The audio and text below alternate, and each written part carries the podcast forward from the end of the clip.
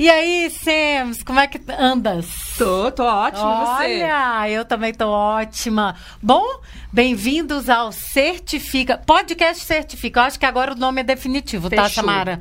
Porque a gente já Certifica. andou aqui enrolando. Certificando. Certificando e tal, mas é assim, perguntei para os universitários e eu acho que certifica, amplifica, Combina olha lá. mais, eu é. acho que Ó, ah, Essa aqui é Hoje- school, hein? Essa essa, esse é do nosso primeiro seminário Amplifica. Olha, eu nem vou contar a história porque. Mas, enfim, a gente veio hoje aqui novamente falar sobre. O Certifica vem falar sobre estratégias para você se tornar um professor certificado pelo Google. E qual que é o tema de hoje, Samara? O tema de hoje, Carla, é como as ferramentas Google podem melhorar a relação aluno e professor possível. Opa, será? Eu acho que é. Ah, eu quero saber de você. Conta aí. Você acha que pode melhorar? Acho, Carla. Hum, Primeiro, sim, olha. a primeira coisa que eu acho que acontece quando você começa a usar ferramentas Google na sala de aula, Hum. na realidade, é porque o aluno percebe que você é um professor alinhado aos novos tempos, né? Opa, que você, tipo, é o Conectado, descolado. descolado. É. Porque, na realidade, o aluno ele vai escola com a expectativa de que você vai dar uma aula no quadro, super Uhum. tradicional, ali, né, na transmissão de conteúdo. E se você já chega em sala, pega o celular que nós vamos fazer uma atividade agora, eu acho que muda de figura. Não, mas peraí, tu tá aí em 2019, né? Vamos combinar? 2019 Não, essa. sala de, tipo, sala de aula, quadro, o que mais você falou? Celular. Não, não. vamos- Híbrido, é híbrido. Tá, Esse é o tudo dia bem. da aula presencial. Beleza, mas vamos pensar 2020. O que, que seria essa aula tradicional em 2020 é, via... Ah, online, Online. remota. Hã? Aí ele tá esperando que você abra um, um slide Ai, e comece fique a explicar falando. o conteúdo. Ou então... ou filma o quadro. Pois é, não, gente, eu não vou nem comentar.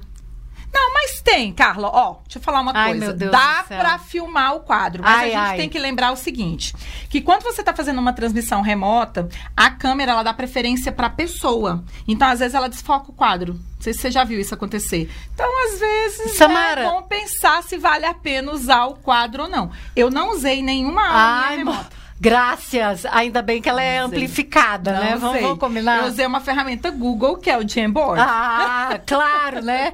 E eu acho que é isso que a gente tem que fazer. A gente, eu acho que a gente não pode ficar tentando reproduzir o que a gente fazia antes com as tecnologias que a gente Concordo. implementa na nossa sala de aula.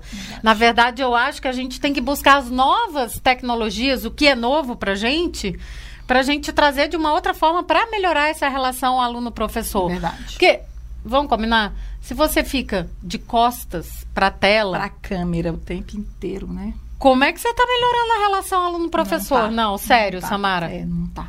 Tá. Não tá, Então eu vou dizer bom. uma coisa, os alunos foram super sensíveis com relação a isso, Carla, Hum. eles não reclamaram no começo, porque eles entenderam que estava todo mundo se acostumando. Aham. Então eu acho que 2020 foi um ano que tudo bem, se você Uhum. usou, não vejo problema, foi uma adaptação que teve Foi que ser uma feita adaptação, às mas agora, pressas, agora mas a gente está precisando, né? Eu acho que Eu- agora é outro patamar. Eu, eu comecei a, a falar muito sobre isso, a gente já está começando aquela onda de lives, né?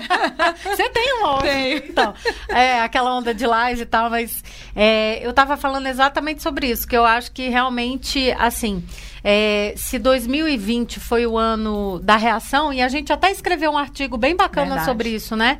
Eu acho que esse ano tem que ser o da estratégia, e da intencionalidade é, quanto ao desenho instrucional que você vai levar para suas aulas. Perfeito, então, perfeito. eu acho que e nesse desenho instrucional o ponto mais importante, talvez, e eu acho que a gente também aprendeu muito isso em 2020, não é o conteúdo em si, né, Samara?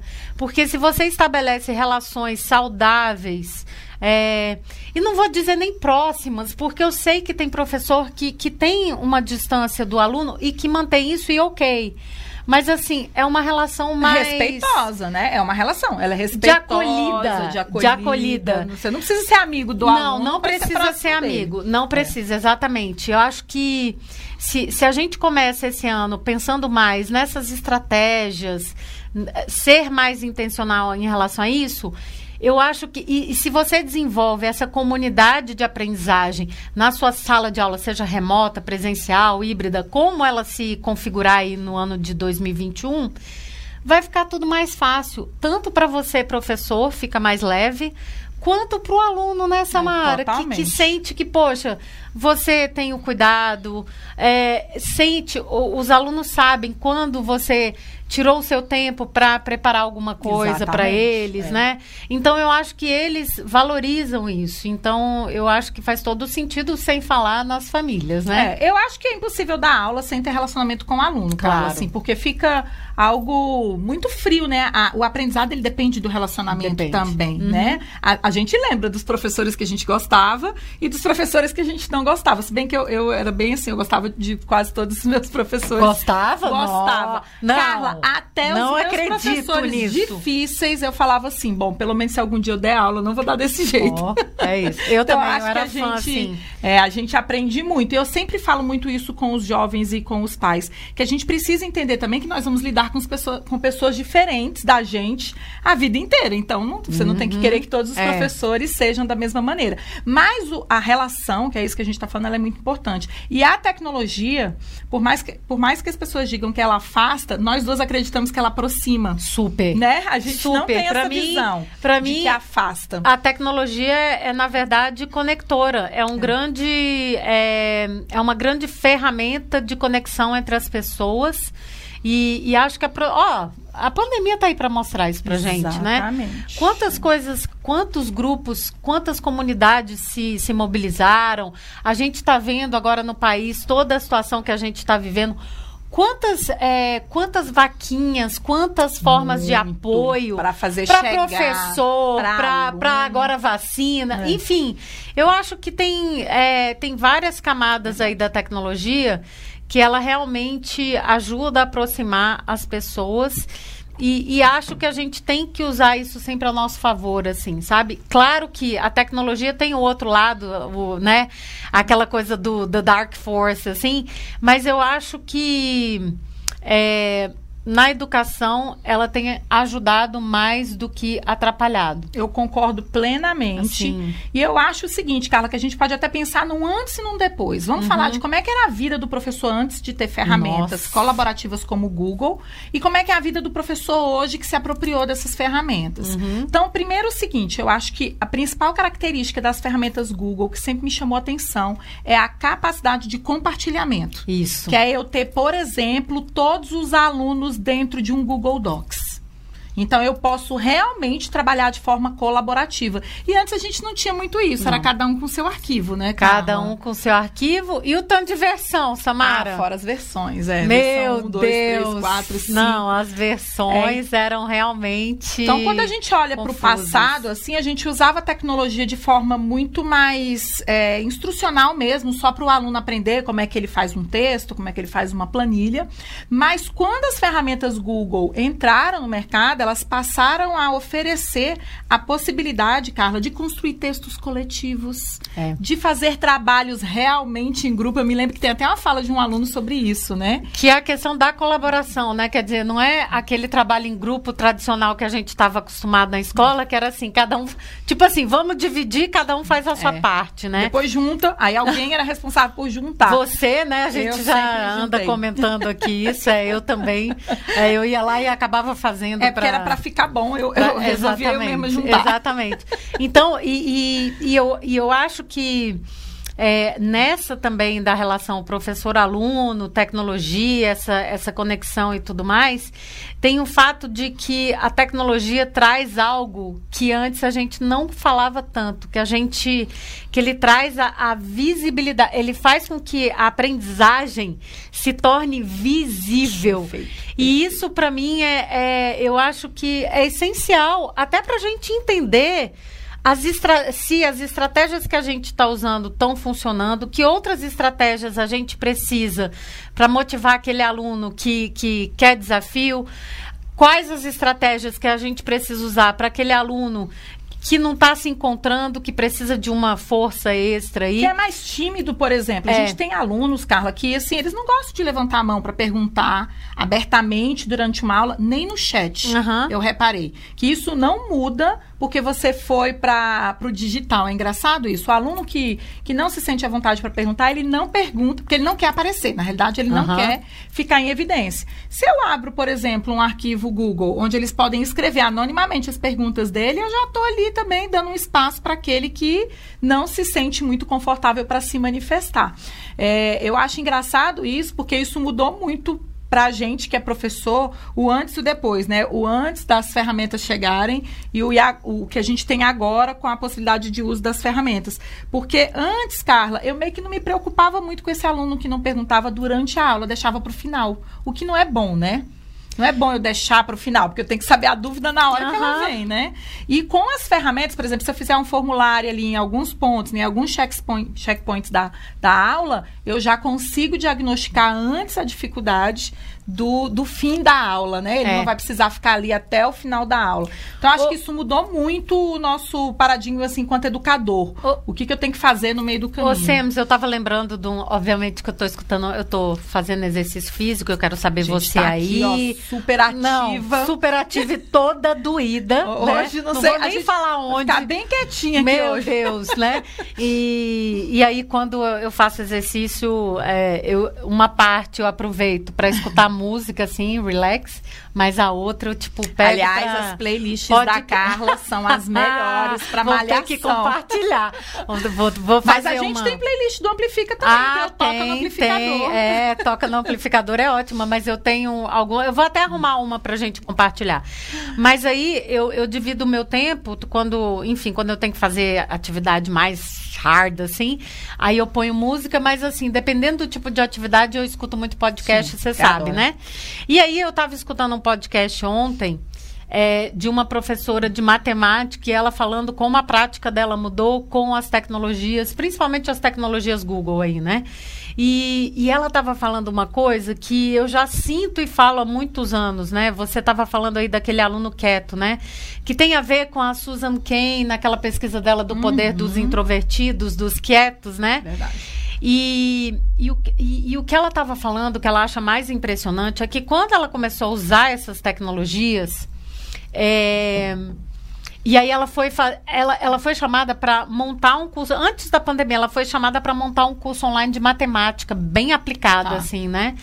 E, e aí ela, ela começou a trabalhar com os alunos e ela começou a perceber que alguns desses alunos que tendiam a ser quietos naturalmente, uhum. introvertidos e tudo mais, uhum.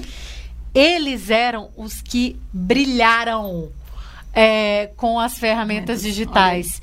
Então, por exemplo, ela disse que eles eram os que davam as respostas mais completas. É porque ele tem condições de pôr para fora, né? Ninguém vai interromper, ninguém vai rir, ninguém vai brincar. Ninguém... E tipo a tela para ele, talvez para ela seja um conforto, assim, tipo Sim. uma segurança, tipo Sim. é um meio Sim. seguro para essas pessoas, né? Então, ela disse que começou a receber, tipo, é, os, é, quando eles faziam é, os cálculos e tudo mais, muito mais Olha assim. Isso, que legal. É, eles eram os que ajudavam os colegas a resolver os a problemas. Resolver os problemas. É, eles. É, ela também começou a usar, junto com, com as ferramentas Google, muito Flipgrid. Né? Eu adoro. Para os alunos. É, é, ver. E se você não sabe o que é o Flipgrid, o Flipgrid, na verdade, é uma plataforma que você pode. Tem mil recursos, é. né? Mas que você. que o aluno pode. Você cria, tipo, um, um grupo e aí os alunos podem gravar Pequenos é, vídeos. Vídeos, é. tanto falando quanto a sua tela, Isso. mostrando como está resolvendo um problema. Uhum.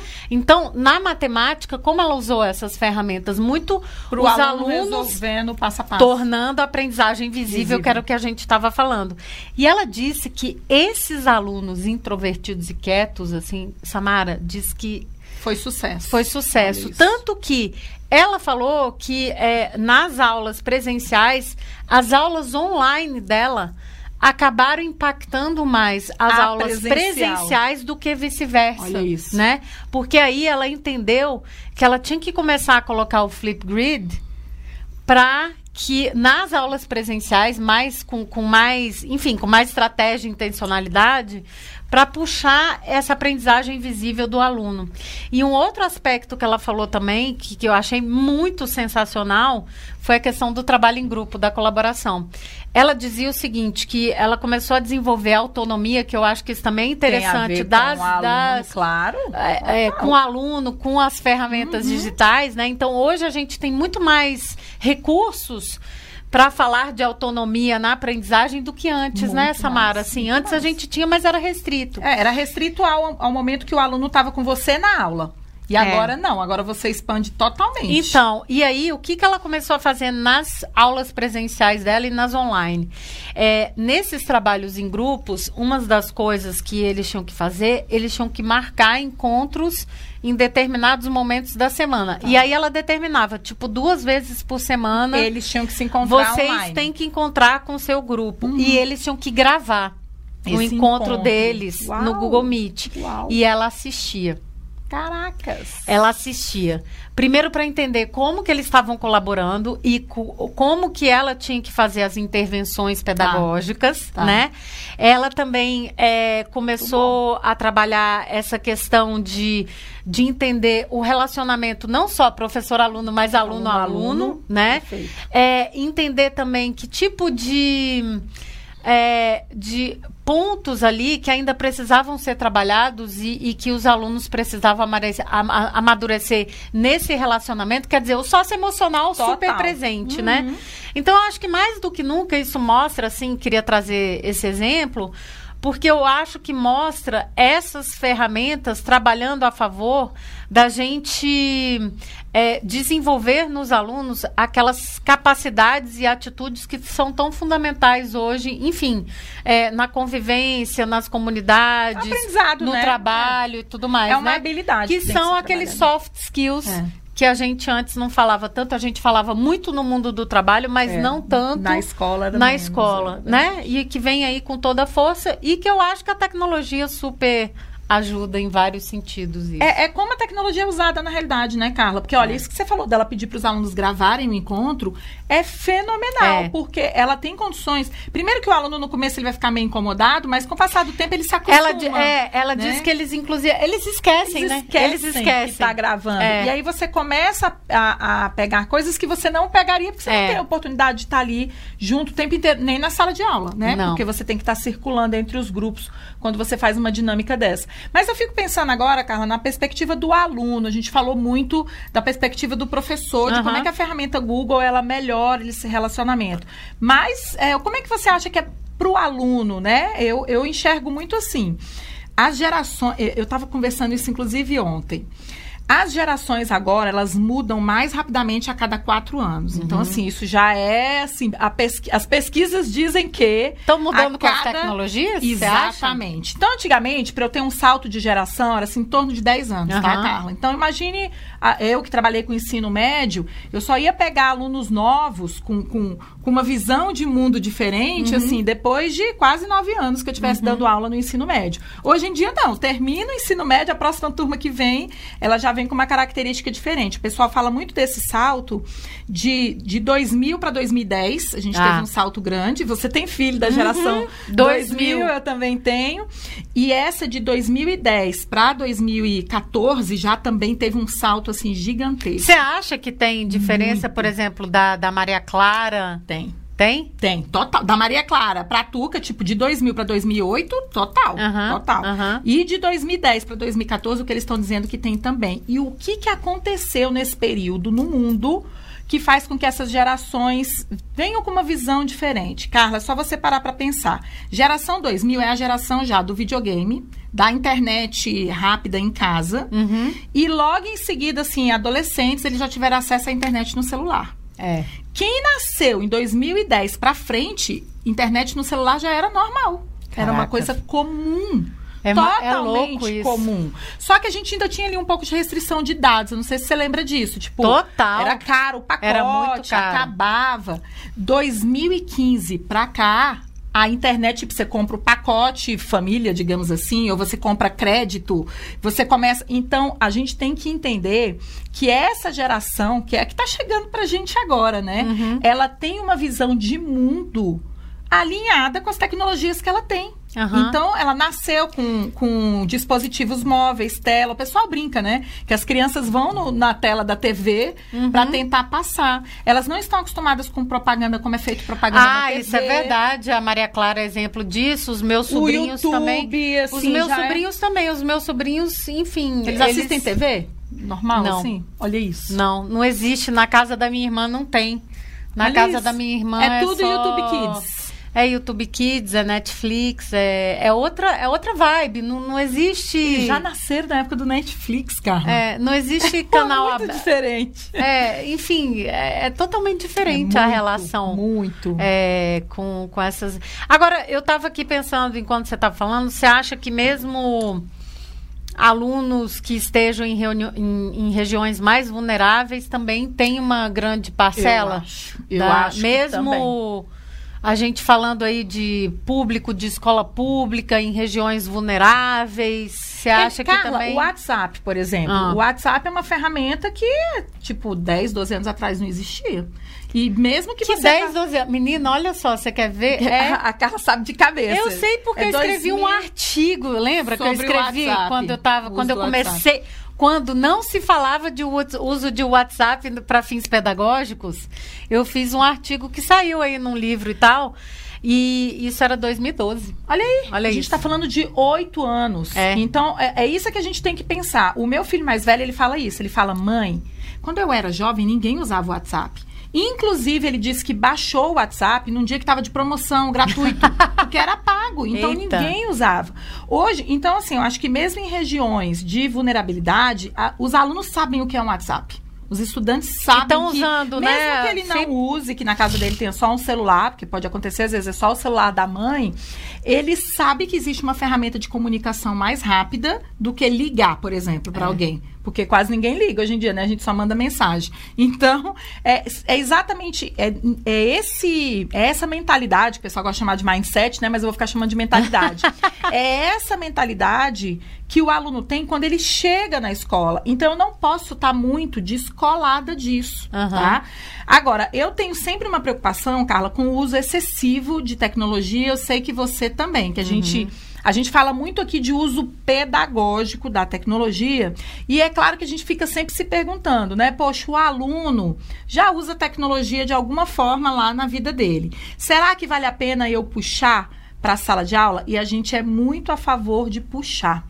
Porque a gente tem que desenvolver, Carlos, o letramento digital dos alunos. Tem total. E, e, exemplo clássico disso são os nossos filhos que passaram pelo Amplifica, tipo, trainees do Amplifica, é, né? Todos, todos, todos, sem exceção. Até a caçula. Até a caçula já andou aí circulando. E, e eu acho que Samara, o fato da gente ter trabalhado com eles e eles começarem a ser formadores, inclusive no é. Amplifica, né, de, de tecnologias educacionais e tal, faz com que é, fez, na verdade, fez com que cada um deles, de forma diferente, é, já tivesse uma, uma vantagem é, em relação a outros profissionais do mercado que estão é entrando verdade, no mercado e é tal. Por quê? Eles sabem colaborar, eles sabem. Tipo assim, eu, eu vejo o Dudu assim, o quão rápido ele mudou. Resolve problemas, Não, né? e como ele mudou de uma área da, da empresa que ele está trabalhando, ele entrou como estagiário, hoje, tipo, ele é Scrum Master. Que legal. Por quê? Porque ele sabe colaborar, ele, sabe, ele tem a parte de agilidade que essas tecnologias promovem de, de, de várias formas, né? E, e ele sabe, tipo, se organizar no meio digital. Então ele sabe acompanhar um projeto do começo ao final. Entende? E ainda a relação com os clientes. Então, se a gente transpor isso para os nossos alunos, quer dizer, se a gente pensar que cada vez que a gente está ensinando eles a usar o Google Agendas, agenda, a usar um, um Google Formulário para fazer uma pesquisa, né? Exatamente. Ou, ou, para, enfim, Porque, Carla, ver... é isso que eu questiono. O aluno usa tecnologia, mas é para entretenimento, é para é. se divertir, é game, é jogo. E foi aí que é caiu Netflix. a história de nativos digitais, isso, né? Que é tão condenado isso. hoje, assim, que a gente fala. Não é que é condenado o termo em si, mas é porque o termo, ele traz com ele essa percepção de que o fato dos nossos filhos terem nascido numa Na era, digital, digital é. faz com que eles saibam usar as ferramentas digitais. Isso é um mito. É um, mito. É um grande mito. É, o próprio pesquisador que cunhou o termo, é, ele voltou atrás. Ele falou: olha, não faz sentido, porque se eu pedir para um aluno formatar um texto dentro de um Google Docs, ele não formata. Ele, ele vai falar, formatar? O que, que é formatar? Você fala assim, usa espaçamento tal, quebra a página. Tem coisas que eles não sabem fazer. Não. Então, é isso que a gente tem que entender. Primeiro que o uso de tecnologia em casa deve ser regulado sim, né? Você deve aí, combinar com, com, com seus filhos. Tem os acordos, gente, né? Como educador, acha que cada família aí tem que estabelecer, né, a, a, os seus acordos, os seus combinados com os filhos para uso de tecnologia e de outras coisas, né, Carla? Uhum. Porque para sair a gente também, né, tem os nossos acordos. E eu acho que em sala de aula a perspectiva que a gente traz para eles é outra, que a tecnologia ela é uma ferramenta de trabalho, de aprendizagem, de uso pedagógico. Então tem tudo isso. Que era difícil, né, Carla, quando a gente começou a estabelecer essa diferença entre uso pedagógico e uso é, comum, né? Porque o pessoal falava, ah, mas o aluno vai ficar com o celular em cima da mesa olhando no Instagram o tempo inteiro. Depende do que você tiver. Depende de como você fez o planejamento da sua aula. Se você dá, deixa tempo para o aluno fazer isso, é natural. Da mesma forma que você está em uma reunião e tá chata e não tá te acrescentando nada, o que, que você faz, Samara? Eu vou fazer outra coisa, sempre. Sempre, sempre. A Samara, sempre. tipo, eu conheço já os vou olhinhos pra ali. outro mundo. Né? Ou ela tá aqui na tela ali, ó, olhando assim, ó, para cima, assim, que aí eu já sei que a tela dela fica mais em cima. Ou ela tá aqui, ó Cabecinha baixa, olhinho baixo. Então. Digitando alguma é, coisa. É, então eu acho que tem muito disso, assim. É, é, é, realmente como que você faz uma proposta pedagógica que o uso dessas ferramentas tenha valor e faça sentido para esses alunos. Então, por exemplo, quando eu ensino o aluno, eu estava falando né, do Google Agenda, do Google Forms. Sabe uma coisa que aluno não sabe usar? Gmail. Não sabe. Não sabe. Ele não sabe anexar, ele não sabe criar um modelo de e-mail bacana e tudo mais. Por quê? Porque eles só usam e-mail para quê? Para fazer o cadastro nos jogos. Hum. Games em plataformas de interesse Verdade, dele. Ele só tem, tem e-mail para isso. Para se cadastrar. Tanto que a passagem, eu me lembro o, o Matheus, teu filho, falando que a passagem, a gran, o ritual de passagem pra dele vida adulta. para a vida adulta foi quando ele começou a usar e-mail, né? Para trabalhar. Para trabalhar. Isso ainda ele faz mãe, parte as do. As pessoas mandam e-mail, né? Com informações importantes. Eu, mandam, mandam. Isso faz parte do mundo do trabalho. Mesmo que hoje, por exemplo, eu super prefiro que me mandem no WhatsApp do que no e-mail. Mas é essencial, por exemplo, no mundo do trabalho, que a gente tenha o WhatsApp para fazer as conversas e tal, Rápido. mas formalizar tudo por e-mail. Então, o aluno. Não, fora que comunicação, gente, com o aluno tem que ser por vários caminhos. Carla, uhum. não adianta fazer uma só. Você faz por e-mail, você faz pelo WhatsApp ou pelo grupo lá da ferramenta que usa na sua instituição. Você tem que estar tá em contato com eles o tempo inteiro em todos os canais, porque senão é, alguém vai se perder. Tipo, uhum. alguém que não viu o e-mail vai se perder, alguém que não viu a mensagem vai se perder. Uhum. Eu nem sei agora, é, com as ferramentas melhorando, porque elas mudaram muito, né, Carla? As ferramentas mudaram. de o Google Meet, por exemplo, ele. Não, ele o Google Meet entrou agora em 2020, Samara. E se transformou em 2020, porque antes era só meio que transmissão, agora é. de tem, tem, o chat lá tem outras possibilidades, enfim. Então você. O que a gente tem que entender é que essa chegada da tecnologia ela só vai mudar a relação aluno e professor e a participação do aluno nas aulas se a gente usar de uma maneira também. É, que é instigante para é. ele, porque se for, por exemplo, se você usar e-mail só para recado, só para mensagem, é é transmissão. É, é transmissão. É transmissão, mas se você começa a ensinar para o aluno, por exemplo, como usar marcador, como usar filtro, Isso. como você organiza as coisas, digital como você cria, tipo, criar desafios com aquele negócio da, do modelo de mensagens é, via Gmail e tudo mais. Eu acho que isso, que isso é super bacana. E eu fico pensando numa outra ferramenta que muitos alunos não conhecem, e até professores não conhecem, mas que eu acho super importante e, bacana, é o Google Keep. Ah, é? Pô, o Google Keep, né, Samara? A gente. É, quando a gente está, por exemplo, em alguma conferência e tal, a gente anota tudo lá, a gente pode gravar de lá. Pode. A gente Você pode tirar foto Eu me lembro uma tela, vez- do quadro. Eu nunca vou me esquecer uma vez que a gente tava, eu, você, Cadu e Estevão, numa mesa de bar no Rio. Olha isso. Não, a gente não tava no Rio, a gente tava na Bahia. Na Bahia. Melhor. Ai, meu Deus, Bahia, Eu amo Bahia. Rio, mas meu a Deus. Bahia- Eu amo o Rio, mas a Bahia, meu coração Meu coração bate é baiano. forte. É, meu coração é super baiano mesmo. Mas aí a gente estava na Bahia sentada e a gente ia participar de um processo meio que licitatório e tal. E a gente ia fazer uma proposta. Você lembra disso? Lembro. E aí, o Cadu ficou enlouquecido. Ele falava 10 mil coisas, né? Porque o Cadu é As essa ideias pessoa. vinham na cabeça e dele, Vinha, ele- e ele começava a falar. gente- E aí a gente, calma, calma. A gente na mesa do bar, hein? Calma. Calma, calma. Aí a gente pegou o celular pra começar a anotar, mas não dava. Não dava. Aí a gente, dava. tá, vamos gravar? Vamos gravar o Cadu. Aí Foi a gente gravou o Cadu. falando, Falando. Só que o Google Keep ia digitando, gravando e É, digitando. é, tipo, Era. você grava, ele, ele é voice to text, né? É. Então, enqu- enquanto ele falava, é, já ia sendo transcrito aquilo que ele estava falando para um gente Google usar Keep. na proposta depois. Exa- e a gente usou. Usou. Aí a gente pegou aquelas ideias mirabolantes do Cadu e a gente pegou Usou. e colocou é, lá na, na proposta, bonitinho, quer dizer, teve que arrumar lá algumas coisas e tal. Mas Não, assim, mas a ideia principal tava toda lá. toda lá e a gente não perdeu um milímetro do que o Cadu falou. Exatamente. Então, i- imagina isso, o potencial que isso tem em vários momentos da nossa Não, vida e e, ensinando isso pro aluno, Samara. Carla, pensa no aluno que tem alguma dificuldade de aprendizagem, uma ferramenta como essa. Digamos um aluno que tem um TDAH, ele tem dificuldade de se concentrar. Você ensina para ele usar o Google Keep para transcrever, para ele depois quando chegar em casa ler a aula, ou seja, ele recebe a informação via auditiva Aham. e depois ele recebe a informação visual. Olha como isso pode impactar o aprendizado desse aluno. E tem uma coisa no Google Keep, não é, não é um podcast. Hoje o Certifica não é sobre Google Keep, mas cara, eu sou muito apaixonada pelo Google Keep. Tem uma coisa nele também que você pode desenhar, né? Desenha. Então você pode fazer Pode. cards e o Google Keep, ele é em formato de post-it, É, que eu acho maravilhoso, de coloridinho.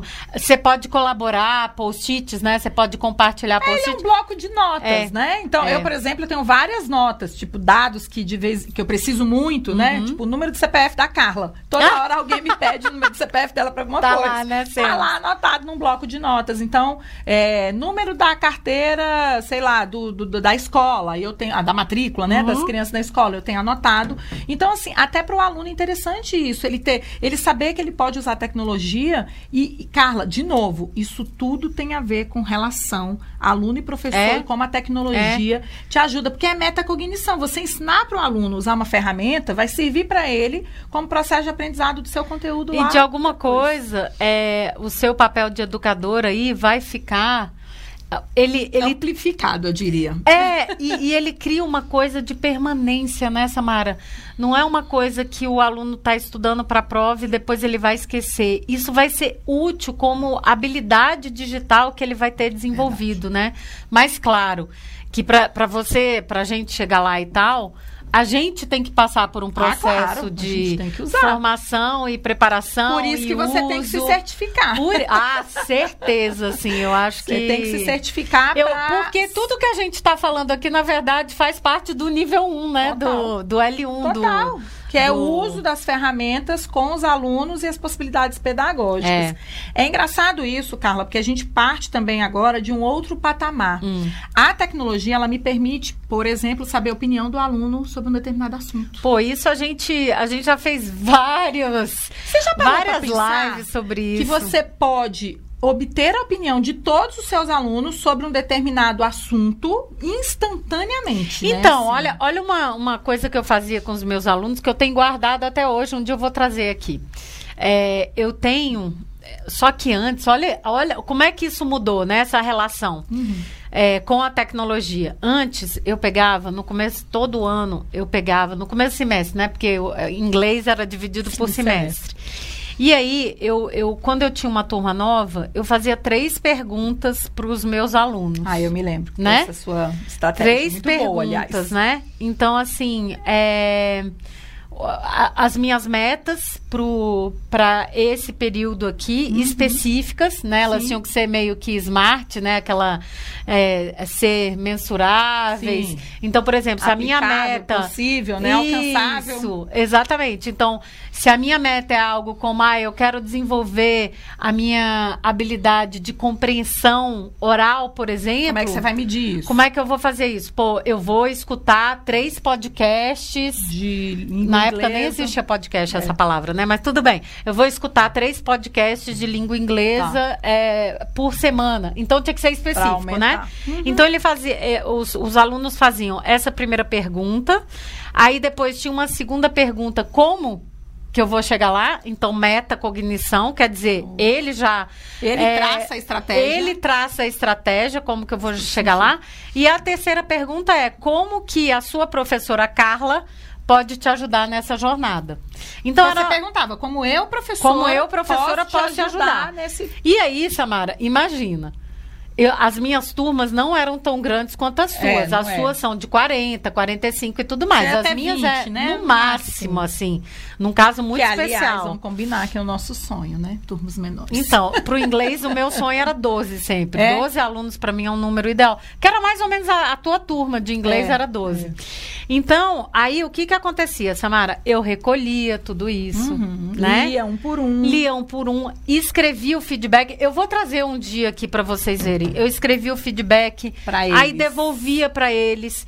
E aí eu tinha checkpoints durante o semestre que eu devolvia para eles. Falava, olha aí o seu plano. Olha aí onde que você tá. E eles tinham que fazer uma anotação. Tá. Tá? Então, metacognição mesmo e, Na e, prática. e avaliação formativa no sentido de, de metas aí, projeto. Vamos considerar um mini projeto, projeto de, de vida, vida, aí, né? De curto prazo, De né? curto de um prazo, né? Beleza. Aí, Samara, eu fico pensando, essa mesma estratégia. E, tipo assim, cara, um bando de papel que você tem que guardar, tinha que ter pastinha. Enfim, todo aquele trampo, né? Hoje em dia, com tecnologia, você não faria assim, né? Claro que não, né?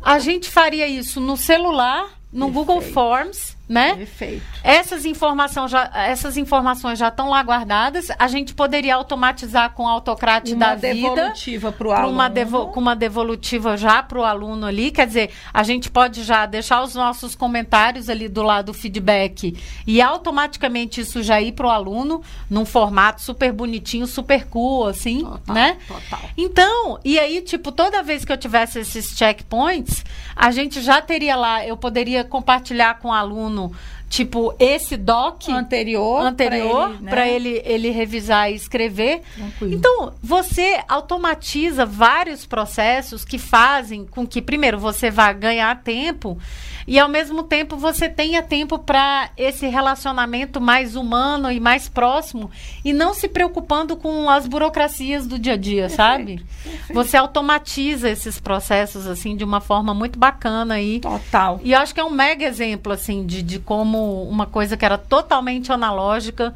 poderia ser totalmente alavancada pelas Pelo tecnologias, digital. né? É, se você trabalhar com portfólio, então, Carly, Ixi, não, aí é, aí é outro, aí é outro podcast. Outro podcast. Do Certifica Bom, só para isso. Vamos falar aqui, então, agora, Carla, uhum. de cuidados que é interessante a gente tomar é, em sala de aula, no ensino remoto, para evitar que a tecnologia seja prejudicial na relação aluno-professor. Porque, né, gente? É. Tudo tem o lado bom tudo e o lado tem. pode ser usado. Eu, eu, falo que tudo pode ser usado para o bem ou para o mal. Então, também você pode. Ter, você, é, certamente vai ter que tomar alguns cuidados. O que, que você indicaria? Olha, eu, assim, é engraçado, né? Porque eu e você, a gente sempre tende a falar muito mais do positivo é, do que dos desafios que a gente tem com, com as tecnologias, né? E me veio à cabeça, quando você estava falando, é, a questão, e, e, vai parecer louco, tá? O que eu vou falar, mas eu vou falar porque eu acho que é, é bem interessante a gente entender esses mecanismos. Uhum. É, talvez uma das organizações que usem é, as, as tecnologias da forma mais eficiente e eficaz são as organizações criminosas e as terroristas, Pior tá? mesmo. É, eu acho que eles entendem como montar redes funciona muito bem e rapidamente, é verdade. Que funcionam muito bem rapidamente e totalmente potencializadas pelas tecnologias. Uhum. Pode parecer absurdo para você é, escutar o que você está escutando agora. Mas por Mas que, é que eu tô te falando isso, Samara? Porque eu acho que se a gente entender isso e ver o que acontece no mundo e ler o noticiário e tal, a gente entende que, primeiro, a tecnologia realmente pode ser utilizada totalmente para o mal. E, e, não precisa ir longe, não, tá? É, na política, eu também. não vou entrar nessa seara aqui, mas na política também é uma ferramenta para o bem e para o mal, né? Ponto. Fato. Mas é, o que eu acho que a gente tem que levar de aprendizado é exatamente é, estar atento a esses movimentos é, sociais vamos dizer assim, políticos, econômicos e tudo mais, entender isso e como que a gente pode evitar esses desafios da tecnologia e como a gente principalmente pode educar os nossos alunos para o bom uso da tecnologia. Exatamente. E acho que a nossa maior preocupação aí no mau uso, eu, eu vou começar assim, é, por é, toda vez que os nossos alunos usam a tecnologia para ferir alguém, para denegar, é, é, tipo, para trazer uma imagem ruim de, de alguém né? Ou, ou para expor, viralizar, exatamente, íntima de alguém, né? Isso. né? Íntima que a gente está falando assim, pode ser até alguma coisa que ele saiba como amigo. E que não foi e que não foi a público, é. quer dizer, alguma informação que você tenha que de alguma forma é privilegiada. É a ideia né? que o estudante tem, para mim, Carlos, assim, o maior cuidado que a gente tem, que a gente tem que tomar é a ideia que o aluno tem do anonimato na internet, nas redes sociais. Uhum. Primeiro que não existe anonimato. Não gente. existe. Não, não existe. existe. E isso tem que ser bem claro. Por isso que tem que trabalhar letramento digital, cidadania isso. digital. Uhum. Primeiro que não existe anonimato. Então, por exemplo, é, eu já passei por uma situação, Carla, que a gente pôs o Google Slides para os alunos trabalharem colaborativamente. E um aluno foi lá e escreveu um comentário muito, muito, muito Preconce... maldoso, uhum. preconceituoso com uma colega. Só que o que, que aconteceu? Eu usei de forma que eles não estavam anônimos. Então eu sabia exatamente. Eles tiveram que fazer escrito. login, né? Eles tiveram que fazer login. Por isso que é importante a gente estar tá com os alunos ali. E aí, Carla, assim, no início, de cara, todo mundo queria expulsar o aluno, tal, que não. é um absurdo. Gente são jovens que a gente não cancela, em né? processo de aprendizagem. É, essa é. cultura do cancelamento, inclusive, é super questionável por causa disso. Porque com adulto é uma coisa, com jovem é outra. É. Então, o que, que a gente fez? Primeiro que a gente resolveu ali a situação na sala, na hora, porque ficou aparecendo no data show, e na aula remota aparece, apareceria também para todo mundo. Com né, certeza, Samara. E aí, o que, que a gente fez? A gente chamou o estudante e a gente chamou a família e foi explicado. Aplicamos sanções da escola, claro, tem lá, né? É, suspensão, tem, é bem... ela tem que ter, entendeu? Até porque o aluno tem que ser sim punido quando ele comete alguma infração. Só que ele também tem que ser orientado tem. do porquê que aquilo que ele fez tá errado. E aí, Carla, isso aconteceu muito no ensino remoto no chat. Por exemplo, eu tive uma situação que a minha filha foi ofendida no chat. Então uhum. a gente uhum. tirou o print na hora, mandou para a escola. Então, o que, que a gente tem que fazer para não ser prejudicial? A gente tem que orientar Educar. E desenvolver a cidadania digital dos nossos alunos. Eu diria que no começo do ano passado eu tive muitos problemas. Uhum. E no final do ano eu não tive mais. Porque eles também. Vai normalizando. Eles já não vê mais, né? Tipo, ah, eles vão essas gracinhas, é. né? De aluno e perde e os próprios colegas. Eu me lembro que teve uma situação que o aluno botou um link que ia para aquele gemidão. Sei. Tipo, a gente botou uhum. no chat um link para uma atividade, ele botou o link Logo do gemidão uhum. e todo mundo entrou. Os próprios colegas falaram: cara, que isso? A gente está aqui na aula tentando aprender numa situação de pandemia, loucura, e você, tipo, tá brincando com isso. É. Então a gente também tem que. Porque é isso que você falou, a comunidade, Carla, ela se auto-organiza também. Se auto-organiza. Pro bem.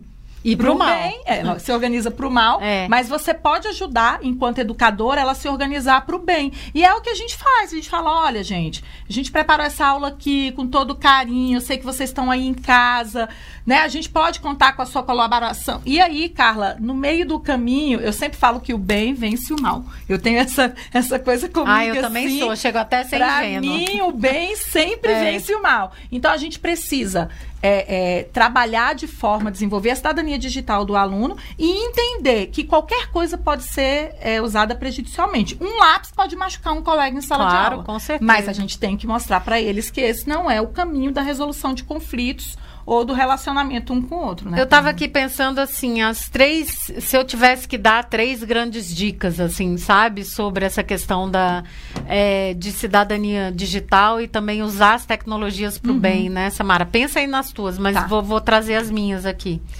Eu acho que a número um para mim é de cara a gente ter acordos com os alunos e esses acordos serem construídos colaborativamente. Coletivamente. Então, assim, Total. o que é o que a gente. O que é aceitável e o que não, não é, é aceitável. O que não é espaço, né? aceitável nesse nosso espaço uhum. aqui, tanto digital, presencial e tudo mais. Eu acho que esse é o primeiro, assim.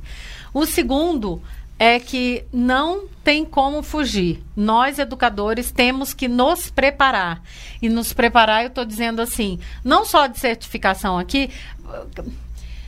Tem, tem vários locais, mas, por exemplo, é, o Educamídia, que é uma outra certificação Mediação, que a gente. Né? né? É, o, por exemplo, é, começar a tem canais maravilhosos, tipo o SaferNet, o Educamídia e tudo mais. O próprio, Google aquele, o tem, Be. Internet é. Awesome, né? O Seja Incrível na, na internet. internet. Então, assim, é, tem, é um programa, é um jogo e tudo mais. Então, segundo ponto é a gente se preparar de várias formas, nós professores. A gente estar pronto para lidarmos com essas situações e para educarmos os nossos alunos, né?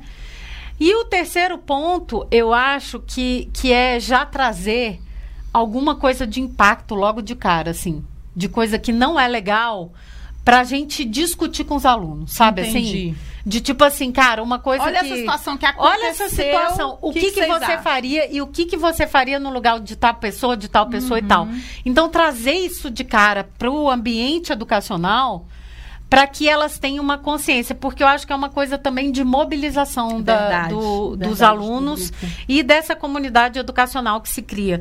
Então, se você tem esses acordos, se você, professor, se sente pronto e se você faz algo de impacto de cara, assim, eu acho que tem grandes chances de, é, Samara, de da gente evitar o esse esse o outro lado é, mesmo, né? É, que, que... e e trazer a coisa, o bem, né? Trazer o, o, que a tecnologia nos proporciona de mais humano, de mais conectivo e tudo mais. E você? Três dicas. As minhas são muito parecidas. O combinado não sai caro. Então, combine é, é, mostre para os alunos que você vai fazer uma atividade diferenciada usando tecnologia, mas que você precisa contar com eles e que se tudo bem eles não quiserem, você vai usar outra, tá? Uhum. Então combina, acho que, que, tem que combinar. Seja assertivo quando oh. o problema acontecer. Não é tipo não. esperar coordenação. Gente, não, não é na hora, primeiro, né, Samara? Não leva para o pessoal. Você é. é. o adulto da relação. É. Eu tinha um diretor que ele sempre dizia uhum. isso. Nós somos o adulto dessa relação com o estudante. Então eu preciso ser assertiva com ele e, claro, dar o devido encaminhamento que tem que se dar. Não é porque você gosta do aluno, que acontece muito isso, sabe, Carla? Às vezes é um aluno que você gosta, às vezes é um aluno que você já falou mil vezes, então você já tá, né? Porque nós somos humanos, você já uhum. tá aqui. Mas nessa hora você tem que ter habilidade socioemocional. É de lidar com a situação como o adulto que está ali presente, tá? De forma assertiva. Então eu acho que não pode deixar para depois.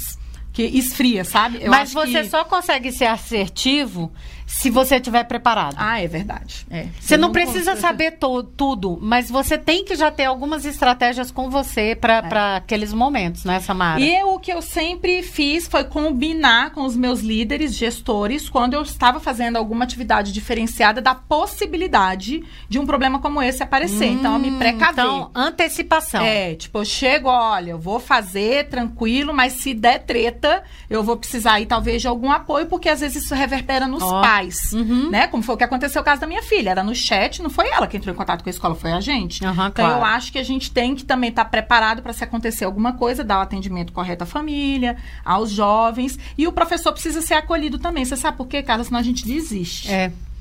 É. Assim, é difícil, não, não, é um, não é fácil lidar com os conflitos que surgem. Só que não é fácil lidar com conflito na sala de aula de jeito nenhum, né? Então, Never. nunca. Eu me lembro assim que conflito começa quando eu quero montar grupo, aí já Nossa. começa conflito. É. Mas eu acho que são dicas interessantes para você que está se preparando aí para usar cada vez mais tecnologia é. na sala de e, aula. E eu acho que é um ponto e aquela coisa que a gente começou aqui falando da estratégia da intencionalidade, essa parte de cidadania digital, que nem deveria ser o nome cidadania digital, né? Porque na é verdade é cidadania, é cidadania, cidadania né? A gente né? fala que é cidadania. Mas de qualquer forma, cada vez mais a gente para a gente poder fazer tudo isso, a gente realmente precisa estar tá pronto. É verdade, né, Samara?